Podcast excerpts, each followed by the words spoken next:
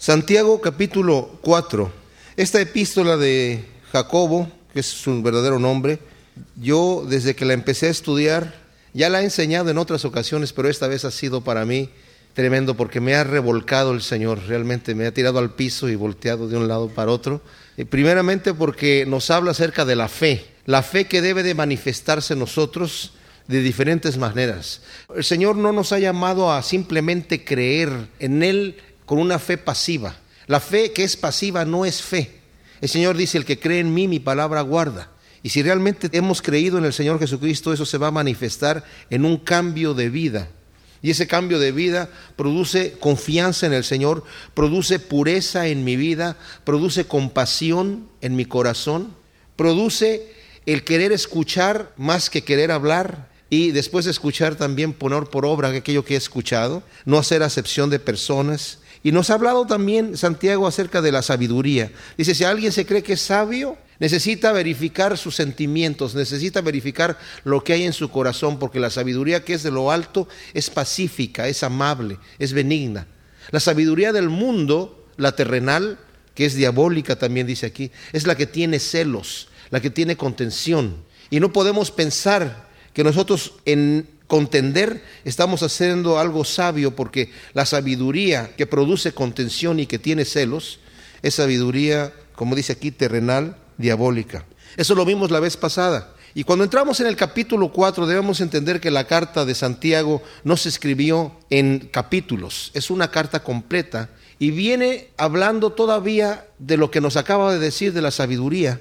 Incluso el último versículo del capítulo 3 dice, el fruto de justicia se siembra en paz para aquellos que hacen la paz. Porque nos había dicho que la sabiduría de lo alto, dice el versículo 17, es primeramente pura, después pacífica, amable, benigna, llena de misericordia y de buenos frutos, sin incertidumbre, o sea, sin tener un doble ánimo ni hipocresía.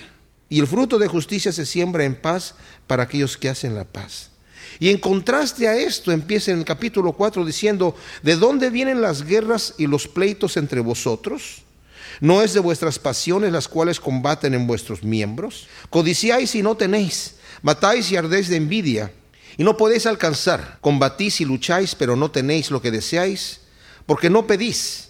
Pedís y no recibís porque pedís mal, para gastar en vuestros deleites. Oh almas adúlteras, ¿no sabéis que la amistad del mundo es enemistad contra Dios? Cualquiera pues que quiera ser amigo del mundo se constituye enemigo de Dios. ¿O pensáis que la escritura dice en vano, el espíritu que Él ha hecho morar en nosotros nos anhela celosamente? Pero Él da mayor gracia. Por esto dice, Dios resiste a los soberbios y da gracia a los humildes. Someteos pues a Dios, resistid al diablo y huirá de vosotros. Acercaos a Dios y Él se acercará a vosotros. Pecadores, limpiad las manos y vosotros los de doble ánimo, purificad vuestros corazones. Afligíos y lamentad y llorad. Vuestra risa se convierta en lloro y vuestro gozo en tristeza. Humillaos delante del Señor y Él os exaltará. Este capítulo 4, como dije yo, no, está desligado de lo que viene diciendo. Incluso, bien se le podría poner un pero antes de, de dónde vienen las guerras. Después de que ha dicho en el versículo 18 del capítulo anterior, el fruto de justicia se siembra en paz para aquellos que hacen la paz. Pero ¿de dónde vienen las guerras y los pleitos entre vosotros? ¿No es de vuestras pasiones las cuales combaten en vuestros miembros? Y lo que nos está diciendo aquí este contraste es para que nosotros analicemos nuestra vida, qué es lo que hay en nuestro corazón.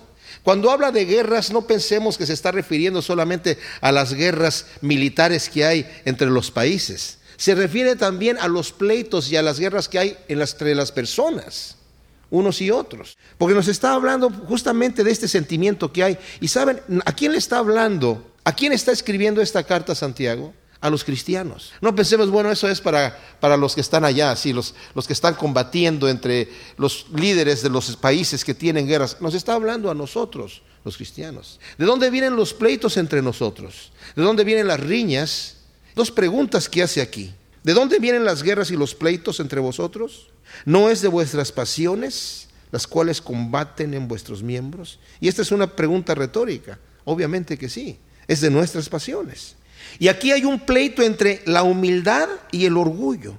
porque nos había dicho anteriormente que en el capítulo 3, versículo 13, quien es sabio y entendido entre vosotros, muestre por la buena conducta sus obras en sambia, mansedumbre o humildad. Es una sabiduría humilde, es una sabiduría mansa. Y esta humildad significa que yo confío en el Señor. Está esta lucha entre el orgullo y la humildad. El orgullo dice, si Dios no me lo da, yo lo obtendré por mí mismo. Pero la humildad tiene la confianza de decir, Dios me lo dará si Él quiere. Él sabe lo que es mejor para mí. En Primera de Corintios, nosotros vemos cómo el apóstol Pablo, en el capítulo 2, versículo 2 y 3, está diciéndole a la iglesia en Corinto, si ustedes están en pleito, no es porque sois carnales. Si hay pleitos y contiendas entre ustedes, ¿no es que son ustedes carnales? ¿No quiere decir que realmente no están dejando que el Espíritu Santo los gobierne?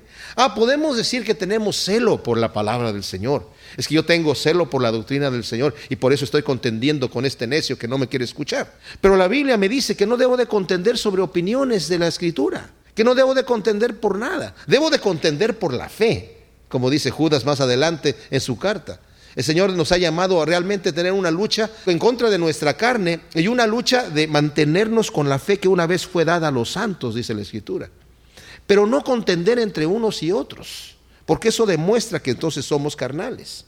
El mensaje de Santiago que nos dice, por ejemplo, aquí en el 1.18, dice, Él de su voluntad nos hizo nacer por la palabra de verdad para que seamos primicias de sus criaturas. El Señor de su propia voluntad nos hizo nacer por medio de la palabra que escuchamos. La fe viene por el oír y el oír por la palabra de Dios, para que seamos primicias de sus criaturas. Pero existe el problema con muchos de nosotros que tal vez hemos cruzado del reino de las tinieblas al reino de la luz.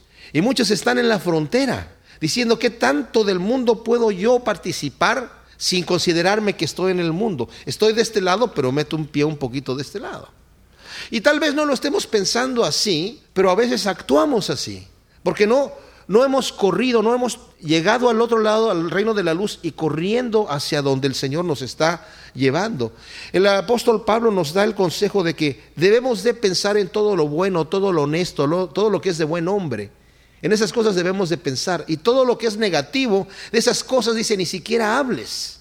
Y yo diría también, ni siquiera pienses en eso, porque cuando estoy pensando en cosas negativas, esas cosas negativas siembran semillas que después van a producir su fruto. Y como nos dice en Gálatas el mismo apóstol Pablo, no se engañéis, Dios no puede ser burlado, todo lo que el hombre siembre, eso va a cegar. Y aquí nos está diciendo, ¿de dónde vienen los conflictos que hay entre ustedes? no es de vuestras pasiones. Si yo no refreno mi carne, si yo no refreno mi lengua, y podemos decir, bueno, como nos ha hablado anteriormente de la lengua, no, si yo no he dicho nada, no has dicho nada, pero lo estás pensando. ¿Verdad? El Señor nos dice, oíste que fue dicho que el que mata a alguien es un homicida, yo te digo que el que lo aborrece en su corazón, tal vez nadie se da cuenta.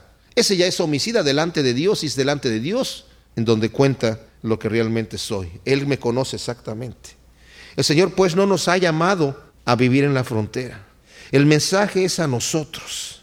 ¿De dónde vienen las guerras y los pleitos entre vosotros? ¿No es de vuestras pasiones las cuales combaten en vuestros miembros? Codiciáis y no tenéis. Matáis y ardéis de envidia y no podéis alcanzar. Combatís y lucháis, pero no tenéis lo que deseáis porque no pedís. Pedís y no recibís porque pedís mal, para gastar en vuestros deleites.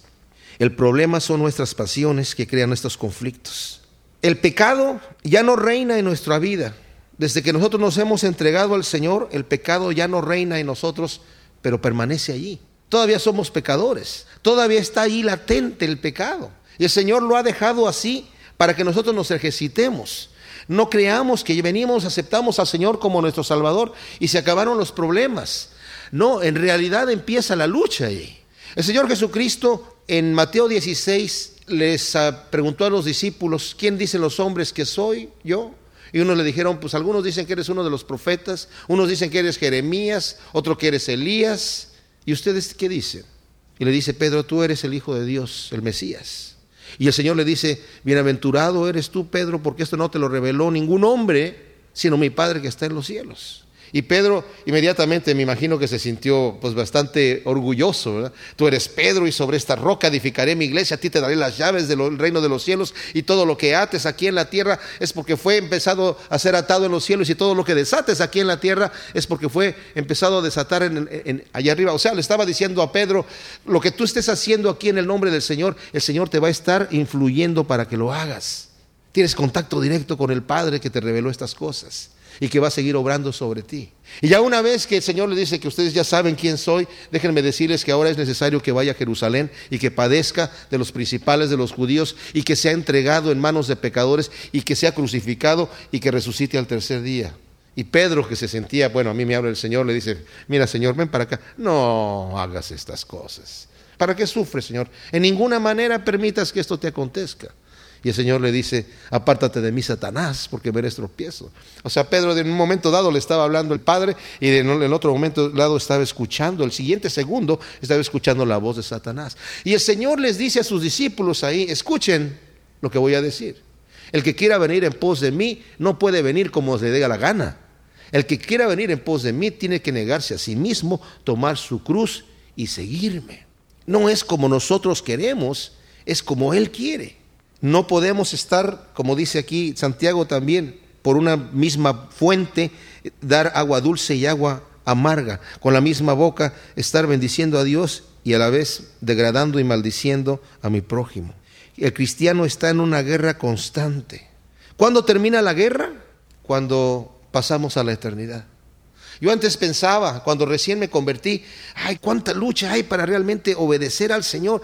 ¿Cuándo llegaré yo a, planear? Ya, a madurar de tal manera que esté como tranquilito, que no, que no tenga tentaciones. Pues nunca. Mientras estoy en esta carne, nunca, porque el pecado mora en mí. Ya no reina, ya no reina, pero mora todavía. Y por eso tengo que negarme a mí mismo, tomar la cruz y seguir a Cristo. ¿Por qué tomar la cruz? ¿Qué significa eso? Bueno, al negarme a mí mismo, ese hombre carnal quiere resucitar, quiere volver a hacer lo suyo y tengo que crucificarlo. Y la cruz no es una guillotina, la guillotina nos, nos, da la muerte instantánea, pero la cruz es una muerte lenta y tortuosa. Y así es como debe de estar. Pablo dice, yo estoy crucificado juntamente con Cristo Jesús. Ya no vivo yo aquí, ya no soy Pablo, yo ya me negué a mí mismo. Lo que vivo en la carne, lo vivo en la fe del Hijo de Dios. O sea, realmente mi fe está manifestando su fruto, sus obras en mi vida, tal como dice aquí Santiago. Entonces estamos en una guerra constante con el diablo con el mundo y con la carne. No podemos decir nosotros, bueno, es que el diablo me hizo, me tentó y me hizo pecar. Es que mis amigos me tentaron y me, hicieron, ¿verdad?, pecar y, y pues yo, ¿qué pude hacer? Ciertamente el diablo nos tienta y ciertamente el mundo nos tienta también, pero aquí mismo el mismo Santiago dice, cuando uno es tentado, no diga que es tentado de parte de Dios, cuando uno es tentado es de su propia concupiscencia que es tentado. La oportunidad me la da el diablo, pero como dije anteriormente también, cuando el deseo y la oportunidad se cruzan, cuidado, es un desastre. Entonces, si yo ya quiero pecar, si ya tengo el deseo, cuando el enemigo me presenta la oportunidad, caigo. Me maravilla a mí cómo Daniel, con sus tres amigos, cuando llegaron allí a Babilonia, dice la escritura que se propuso en su corazón no contaminarse. ¿Saben qué pasó con Daniel? No se contaminó. José se propuso en su corazón no pecar contra Dios. ¿Saben qué pasó con José? No pecó contra Dios. Porque se propuso en su corazón. Era algo que ya lo tenía en su mente y cuando venía la tentación decía, no, ¿cómo voy a pecar y a ofender a mi Dios si yo ya me propuse que eso no lo voy a hacer? No es automática la vida cristiana, no es automática la vida piadosa, la vida pura es una decisión que yo tengo que tomar, es una, un ejercicio, una costumbre, un hábito que tengo que hacer en mi vida de rechazar la tentación. A veces le decimos al Señor que nos quite, por favor Señor, ayúdame que estoy cayendo en este pecado y no puedo salir. No puede salir porque no quiere salir. La verdad es esa. No puede salir porque no quiere salir. No te has propuesto no seguir pecando. Porque el Espíritu Santo que muera en nosotros, como nos dice Pedro en su segunda carta en el primer capítulo, ha hecho todo lo necesario para que vivamos como Dios manda. Nos da la fuerza para no pecar. Claro, pecamos todo el tiempo. Y de esto vamos a hablar justamente un poco más adelante, pero el Señor, su gracia nos cubre. Pero no practicamos el pecado como lo practicábamos cuando éramos enemigos de Dios y andábamos en el mundo, porque ahora el Espíritu Santo mora en nosotros y nos constriñe, nos redarguye de pecado y venimos a los pies de Cristo para pedir perdón. Juan nos dice en Primera de Juan capítulo 2, versículo 15 dice, no améis al mundo ni las cosas que están en el mundo. Si alguno ama al mundo, el amor del Padre no está en él. Porque todo lo que hay en el mundo, los deseos de la carne, los deseos de los ojos, la vanagloria de la vida, no provienen del Padre, sino del mundo. Y el mundo pasa y sus deseos, pero el que hace la voluntad de Dios permanece para siempre. Nos dice aquí, deseáis y no tenéis. Si pudiera yo hacer una traducción diferente, diría, deseas si no tienes, pues, así que matas. Codicias si no puedes obtener, así que combates y luchas. Un corazón insatisfecho nunca está en paz con Dios y con el prójimo. Cuando la persona quiere más de lo que Dios le ha dado, Dios no nos ha llamado a satisfacernos con las cosas materiales, sino a satisfacernos con su Espíritu Santo, a satisfacernos con una vida pura delante de Él. Y déjenme decirles que cuando vivimos gobernados por el poder del Espíritu Santo, realmente estamos satisfechos. No hay persona más miserable que un cristiano que vive una vida carnal. Y justamente se cumple esto. Codicia si no tienes, así que matas. Bueno, tal vez no matas, no tomas la pistola y matas a alguien, pero lo aborreces en tu corazón tienes envidia. ¿Y por qué tú le das a aquel Señor y a mí no me das? Y ahora con esta doctrina de la prosperidad, pues todo el mundo podemos empezar a desear las cosas que hay en el mundo y le ponemos el sello de que tengo fe. Lo declaro y se lo reclamo al Señor y ahora me va a venir porque lo estoy haciendo con fe. Y estoy codiciando y estoy teniendo. Y saben, si realmente, si realmente nos proponemos, si mi meta es tener un Mercedes rojo, eh, qué sé yo, 350, si esa es mi meta en mi vida, lo voy a lograr tener porque es a eso me estoy enfocando y toda mi vida se va a enfocar hasta que pueda obtener aquella cosa que quiero. Pero el Señor me dice, no pongas tus ojos en las cosas de este mundo, haz tu tesoro arriba en el cielo, porque esto se pierde. Lo que obtienes aquí, al final de cuentas, no lo vas a poder conservar eternamente. Allá sí. Y el Señor nos ha llamado justamente a eso. Entonces, cuando codiciamos, estamos queriendo tener lo que está aquí y somos con un corazón insatisfecho. Y un corazón insatisfecho nunca está en paz con Dios, ni con el prójimo, ni con nosotros mismos estamos en paz. Entonces, ¿cuál es la solución a esto? La oración. Está bien la oración, pero ¿con qué motivo? Yo cuando recién conocí del Señor y empezaba a leer que dice el Señor, todo lo que pidan en mi nombre, yo lo haré. dije yo, ay, aleluya, lotería. Y luego decía, donde dos o más se pongan eh, de acuerdo sobre una sola cosa, yo la haré. Ah, pues me junto a unos amigos, le pedimos al Señor, primero para mí, luego para el otro, luego para el otro, ¿verdad? Lotería otra vez. Hasta que llegué a, a primera de Juan, capítulo 5, versículo 4, que dice, todo lo que pidas al Señor de acuerdo a su voluntad. Él te lo va a dar. Dije yo, ah, ya sabía que había truco. Pero, ¿saben? El asunto yo lo veía porque yo no entendía que la voluntad de Dios es buena para mí. Por eso dije anteriormente, el corazón humilde es aquel que dice, Señor, tú me lo das si quieres porque tú sabes lo que me conviene. Yo confío en lo que en tu decisión, Señor. Yo confío en tu decisión. Y debo decirles que yo le he pedido al Señor muchas cosas que el Señor no me ha dado y después me doy cuenta por qué no me los ha dado y le doy gracias a Dios que no me las dio cuando yo la pedí. Aunque en el momento estaba yo muy exigente y bastante impertinente diciendo, no sé por qué el Señor no me quiere dar esto.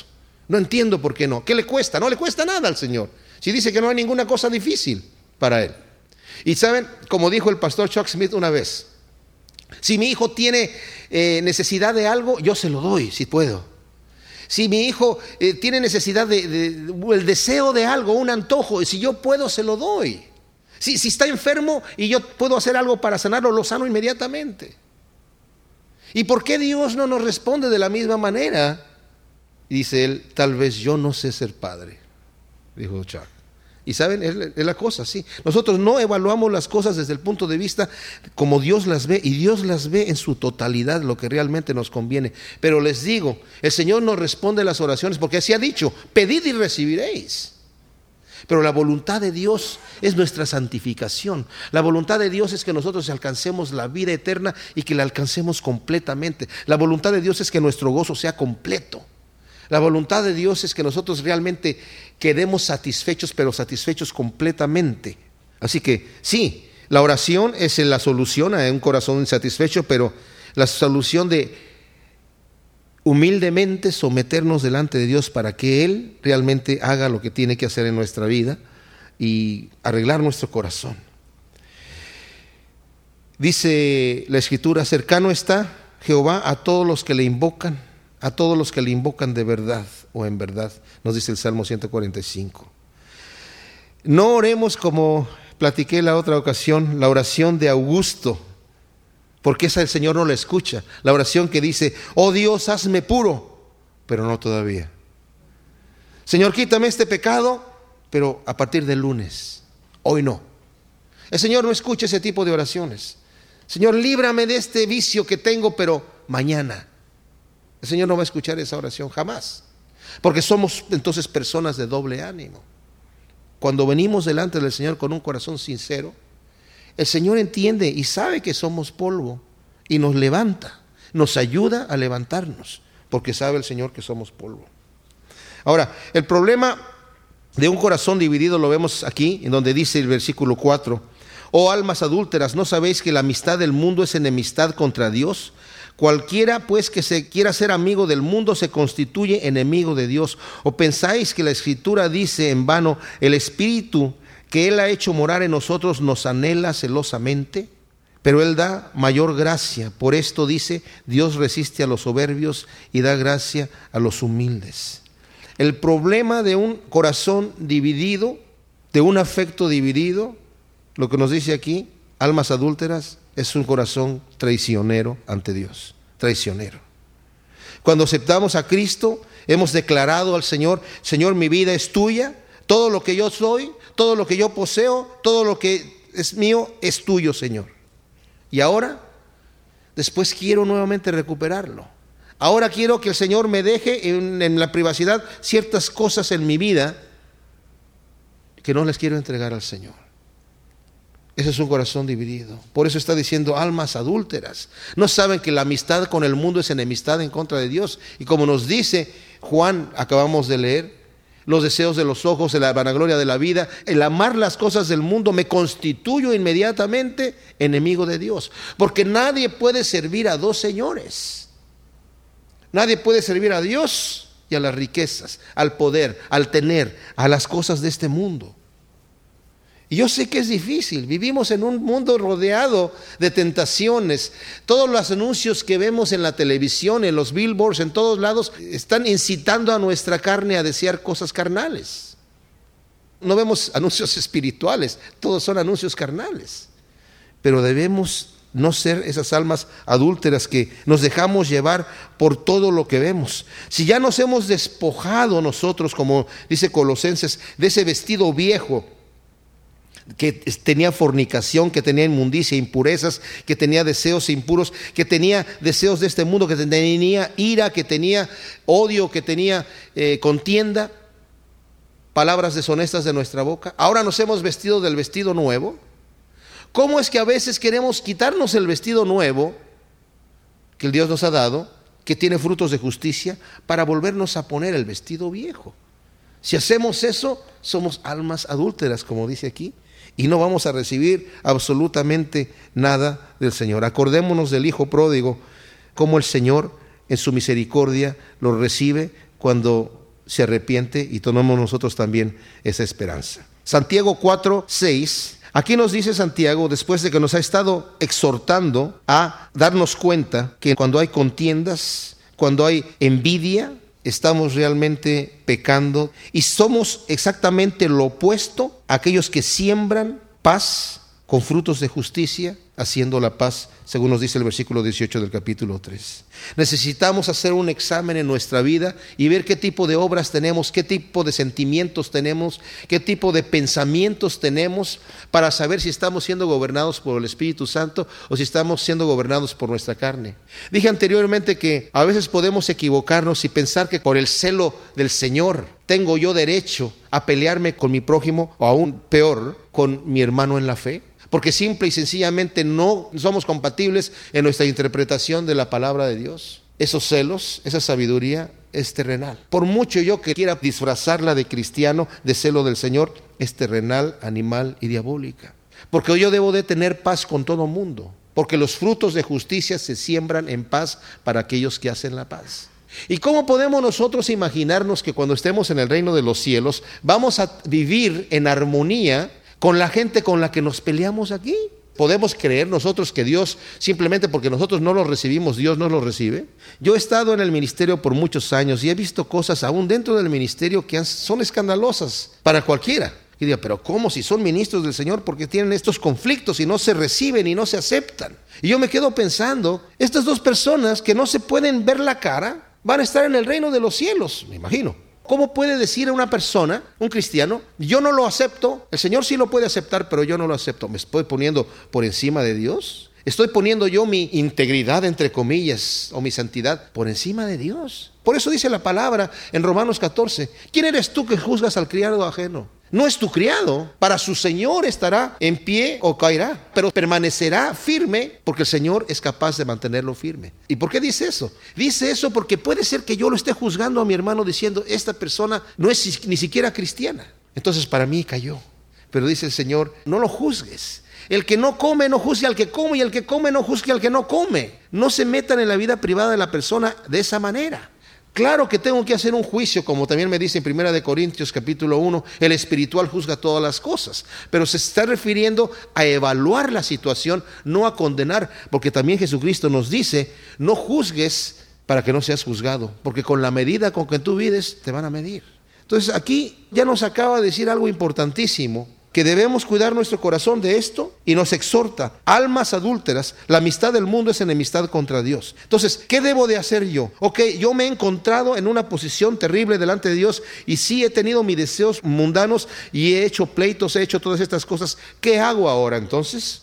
Vengo delante del Señor, como dice Juan en su primera carta. El que dice que no tiene pecado, miente se engaña a sí mismo y hace a Dios mentiroso. Pero si nosotros confesamos nuestros pecados al Señor, Él es fiel y justo para perdonarnos y limpiarnos de toda maldad. Y por eso dice el versículo 6, Él da mayor gracia. Por eso dice Dios resiste a los soberbios y da gracia a los humildes. Él da mayor gracia, pero ¿cuál es la actitud en la cual yo tengo que venir delante de Él? En humildad, en completa humildad. Versículo 7 dice, someteos pues a Dios y resistid al diablo y huirá de vosotros. Acercaos a Dios y Él se acercará a vosotros. Pecadores, limpiad las manos y vosotros los de doble ánimo, purificad vuestros corazones. Afligíos y lamentad y llorad. Vuestra risa se convierta en lloro y vuestro gozo en tristeza. Humillaos delante del Señor y Él os exaltará. Lo único que el Señor quiere de nosotros es que nos demos cuenta que lo necesitamos, que nos humillemos bajo su mano, que nos demos cuenta que sin Él no podemos caminar, que nos demos cuenta que necesitamos al Señor constantemente y constantemente le busquemos, que reconozcamos nosotros quiénes somos, que somos polvo. Dijo Fabel, los que conocen a Dios son humildes y los que se conocen a sí mismos no pueden ser orgullosos. Agustín dijo, si el orgullo es el principio del pecado, la humildad debe ser el principio de la disciplina cristiana. La sumisión que nosotros debemos tener delante del Señor, como nos dice aquí el versículo 7, someteos pues a Dios y resistir al diablo y huirá de vosotros. Este de resistir al diablo no nos está hablando aquí que necesitamos nosotros hacer un tipo de, de gritos, como a veces he escuchado exclamaciones, ¿verdad? Darle un grito de guerra al diablo y darle un pisotón en la cabeza, como si el diablo se va a asustar porque yo ya grité. ¿Ustedes creen que el diablo se asusta cuando yo digo, ¡ah! ¿Ustedes creen? O si le voy a dar un pisotón, ¿ustedes creen que él va, apenas levante el pie, va a meter la cabeza porque tiene la oportunidad? No, al diablo no lo puedo asustar. Pero, ¿cómo peleo yo contra Satanás? Lo resisto simple y sencillamente. Lo resisto. Y tiene que huir. ¿Cómo lo resisto? Pues como lo resistió el Señor en el desierto, con la palabra. Si nosotros no leemos la palabra, no vamos a saber cómo resistir al diablo. Y me maravilla que el Señor mientras estaba en el desierto, cuando llegó Satanás, tenía mucha hambre el Señor después de no haber comido por 40 días y 40 noches, estaba ya literalmente muriéndose de hambre, literalmente. Llega un momento donde el cuerpo tiene tanta hambre en ese momento que empieza a consumir tejidos vitales. Y cuando le dijo Satanás, oye, ya que eres el Hijo de Dios, di que estas piedras se conviertan en pan. Y imagino que las piedras ahí grandes en el desierto a lo mejor parecían panes hawaianos. Pero el Señor le dijo, no, ¿Y qué utilizó? El Señor nada más no le dijo solamente no, sino utilizó la escritura. Él pudo haber dicho lo que hubiera querido, porque Él es el logos, Él es el verbo, y hubiera sido palabra de Dios. Pero Él utilizó escritura que nosotros también tenemos en la mano. Él utilizó las armas que nosotros tenemos aquí, que Él nos ha dejado. Y en cada tentación Él utilizó la palabra de Dios. Bueno, Satanás, astuto como lo es, inmediatamente también utilizó la palabra de Dios, porque escrito está. Así que tenemos que tener cuidado. Ciertamente nosotros debemos utilizar la palabra de Dios para defendernos del enemigo, pero tenemos que tener cuidado. No cualquiera que toma la Biblia por el hecho de que salga de la Biblia y cite un versículo está diciendo lo correcto. Así que no nos dejemos engañar. Pero sí debemos resistir al diablo y va a huir, va a huir de nosotros. Acercaos a Dios y Él se acercará a vosotros. Y aquí hay algo también interesante. A veces pensamos que el Señor se tiene que acercar a nosotros primero. Porque ciertamente leemos en la Escritura que Él nos amó primero. Y el Señor se ha acercado a nosotros. El Señor ya se ha acercado a nosotros. Ciertamente el mensaje que daba tanto Juan el Bautista como lo daban también, lo dio el Señor Jesucristo y los apóstoles después, era arrepentíos porque el reino de los cielos se ha acercado. Pero ahora nosotros como cristianos, ok, el Señor ya nos tomó y estamos dentro de la familia, somos sus hijos. Nosotros necesitamos buscar al Señor, para que Él se acerque a nosotros. Porque el Señor no nos invade. El Señor es un caballero, el Señor respeta nuestro libre albedrío y si nosotros no venimos a Él, Él no se acerca a nosotros. Así que nosotros debemos tomar la iniciativa en esto, buscar su rostro. Nos podemos quejar todo lo que queramos de que no tenemos fuerza para vencer la tentación. Bueno, hemos tomado el tiempo para arrodillarnos delante de Dios en la mañana para decirle, Señor, en este día, ayúdame a vivir una vida recta, velamos en la oración, ¿qué quiero decir con esto? Continuamos nuestro día viviendo de acuerdo a lo que hemos orado al Señor. Nos hemos propuesto en nuestro corazón llevar a cabo lo que le pedimos al Señor, como Daniel, el no pecar. Si no lo tenemos en nuestra vida, no pensemos que viene automático. Tiene que venir por una iniciativa nuestra. Necesitamos acercarnos a Dios, entonces Él se va a acercar a nosotros. En el capítulo 6 de Efesios, donde nos habla acerca de la, de la armadura. Podríamos leer, por ejemplo, fortaleceos y vestidos de toda la armadura de Dios. ¿Saben qué le faltó allí? Fortaleceos en el Señor y en el poder de su fuerza y vestidos de toda la armadura de Dios. No podemos fortalecernos por nosotros mismos. Necesitamos nosotros darnos cuenta que necesitamos el Espíritu Santo. Y el Espíritu Santo mora en nosotros. Pero nosotros necesitamos dejar que el Espíritu Santo tome control. La Biblia nos dice en Gálatas que hay una lucha interna en cada cristiano. El espíritu contra la carne y la carne contra el espíritu. Y eso se oponen entre sí constantemente. El espíritu quiere controlar nuestra vida, pero nos respeta. La carne es automática. Fíjense cómo es la cosa. Si nosotros no resistimos, cualquier pez muerto sigue la corriente. Necesitamos nadar en contra de la corriente para que se manifieste que somos un pez vivo. Y aquí el espíritu no toma automáticamente control de nuestra vida.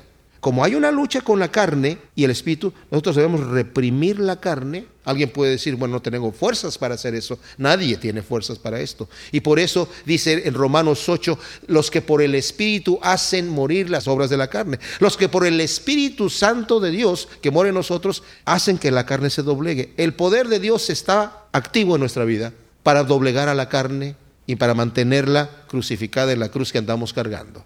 El problema es que a veces no nos negamos a nosotros mismos, no tomamos ninguna cruz y en el momento de la tentación caemos porque no estamos preparados, no nos hemos propuesto en nuestro corazón no pecar. Y no es automático.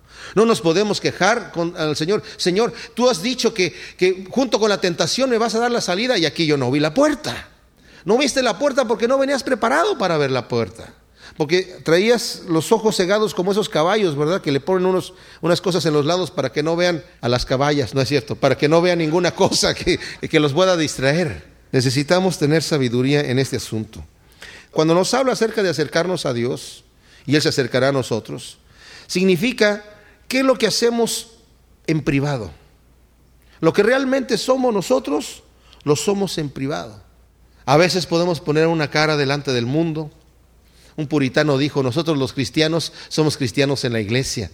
Claro, el que no es cristiano en la iglesia no, no, no concuerda, no encaja.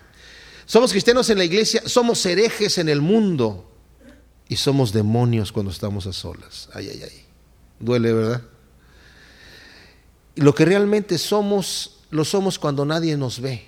A mí me maravilla José cuando estaba en Egipto. Aparentemente Dios lo había abandonado. Digo aparentemente porque Dios no lo abandonó. Pero con un pensamiento carnal, él podría haber pensado, Dios me abandonó porque no dejó que mis hermanos me vendieran como esclavo, así que yo ya no tengo que hacer nada. Mi papá no me está viendo, no me tengo que portar bien. Pero ¿qué hizo José? Se mantuvo fiel. Y aunque nadie lo veía, la esposa de Potifar lo estaba acosando constantemente. Y yo no creo que la mujer era fea, porque era la esposa del capitán de la guardia. Yo no creo que José decía, no, fuchi, qué feo, no quiero. Y tampoco creo que José decía, ay no, fíjate que no puedo. Era hombre, hombre, y estaba en la cúspide de su apetito sexual, pero le dijo, no, ¿cómo voy yo a pecar contra Dios y hacerle este gran mal delante de Dios? Él es el que me está viendo a mí. Y lo que era José lo era en privado. Aún cuando estuvo en la cárcel, aún cuando estuvo como esclavo, hizo su trabajo bien, de manera que Dios lo bendijo y lo prosperó en el trabajo que estaba haciendo. Porque no estaba trabajando para el ojo, estaba trabajando para Dios que lo estaba viendo todo el tiempo y era un hombre honesto. Nosotros somos lo que somos en nuestra vida privada. Hay gente que rehúsa congregarse para adorar a Dios, para estudiar la palabra. Dice, no, yo soy cristiano en mi casa, no me interesa eh, reunirme. Ya no quiero ir allá porque hay gente muy rara. Yo les digo una, una, cosa, una persona que no le gusta estudiar la Biblia en compañía de sus hermanos cristianos, una persona que no le gusta junto con la congregación cantar, adorar a Dios, orar, no lo hace tampoco en privado. No tiene una costumbre de hacerlo, por mucho que lo diga. Tal vez estudia la Biblia por interés, pero no, tiene una vida devocional recta delante de Dios. Porque cuando yo realmente tengo esta vida delante de Dios, una adoración genuina, lo quiero hacer con mis hermanos en Cristo. Es algo que automático viene en mi vida. No, no me siento bien haciéndolo solamente solo. Lo debemos hacer en privado también. Pero es indispensable que lo hagamos también en público. Ahora, cuando dice aquí la, la segunda parte del versículo 8, pecadores, limpiad las manos y vosotros los de doble ánimo, purificad vuestros corazones. En el Antiguo Testamento vemos que el Señor les mostró al pueblo de Israel que Él era puro, que Él era santo, y les dio leyes de manera que ellos tuviesen en su mente la idea de que Dios era puro. Ciertamente les dio leyes higiénicas para su uso personal. Cuando ellos comían tenían que lavarse las manos y no podían guardar carne hasta el tercer día y no debían de comer ciertos alimentos que eran malos. Y, para su nutrición y para su eh, higiene no podían tocar cuerpos muertos, tenían después que lavarse.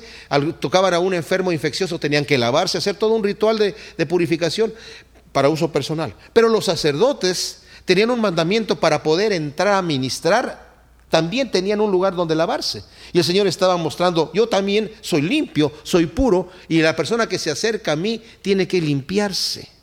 Bueno, Santiago conocía su Biblia y obviamente está refiriéndose aquí también. Dice, pecadores, limpiad las manos. Podemos decir, ah, ese es un mensaje para los de afuera. Yo soy cristiano. Es para nosotros, los cristianos pecadores, para nosotros. ¿A quién está dando el mandamiento aquí, Santiago, de lavarse las manos? A nosotros. Somos nosotros los que nos tenemos que limpiar. Ciertamente la sangre de Cristo es la que nos ha limpiado de nuestros pecados, pero aquí se está refiriendo a las cosas impuras de las cuales ha venido hablando, a esos celos, a esas envidias, a esas codicias, a esa lengua que insulta, a esos sentimientos negativos de orgullo y de avaricia. Debemos que ser compasivos, tenemos que ser humildes. Límpiense las manos, nos está diciendo aquí Santiago, de esas cosas negativas. Y dice, y los de doble ánimo purifiquen sus corazones. Y es muy fácil para nosotros decir, no, pues yo no soy de, no, no identificarnos. Es muy fácil para nosotros no tomar la Biblia y ver si nosotros somos así o no. ¿Qué es una persona de doble ánimo? Miren, sabemos que el apóstol Pablo fue un hombre excepcional. Un hombre que al final de su vida dijo, he guardado la fe, he peleado la batalla, he corrido la carrera. No obstante, en el capítulo 7 de Romanos el apóstol Pablo está diciendo, el bien que yo quiero hacer no lo hago y el mal que no quiero hacer, eso es lo que me, me encuentro haciendo. Miserable de mí. ¿Quién me va a librar de este cuerpo de muerte? Y en ese momento Pablo es de doble ánimo, porque quiere hacer el bien y no lo hace. No es porque el Espíritu Santo no nos dé la capacidad de hacerlo, sino que en el capítulo 8 Pablo se da cuenta que necesita entregar al Señor su debilidad, pero no es cruzarse de brazos, mis amados. El Señor no nos ha llamado a cruzarnos de brazos, porque hay un mensaje que se ha predicado mucho. Tú solamente entrégate a Cristo, solamente cree en Él y ya no tienes que hacer nada. Está todo listo. Ya está sellado con su Espíritu Santo. Tu nombre está escrito en el libro de la vida. No, punto. Descansa, relájate. No, no podemos descansarnos. Hay una canción de Silvio Rodríguez, el cubano, que me gusta mucho la letra en una parte donde dice, hay sillas que me encuentro en el camino que me invitan a sentar. En el camino nosotros de Cristo, el enemigo nos está poniendo sillas, nos pone hamacas, nos pone reclinatorios, nos pone camas para descansar. Pero nosotros estamos en una carrera.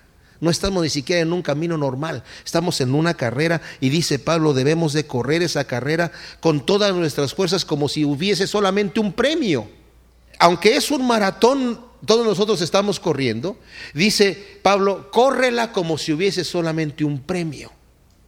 Y uno solo se lo va a ganar. No hay medalla de plata ni de bronce, solamente de oro. Así que córrela como si esa fuera tu llamado con todas tus fuerzas.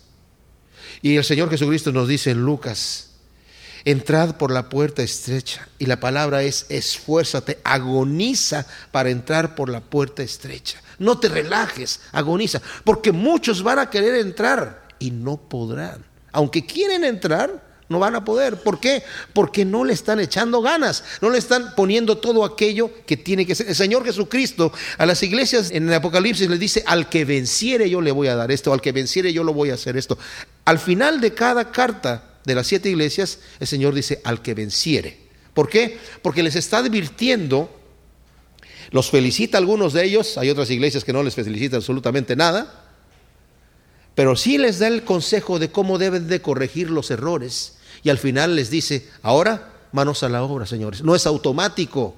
El Señor no dice así, yo lo voy a hacer, no se preocupen. Ah, pero la Biblia dice que en Él está el querer como el hacer. Así que yo me quedo tranquilito, el Señor va a hacer que yo quiera y Él lo va a hacer. Yo no tengo que hacer nada. Mentira.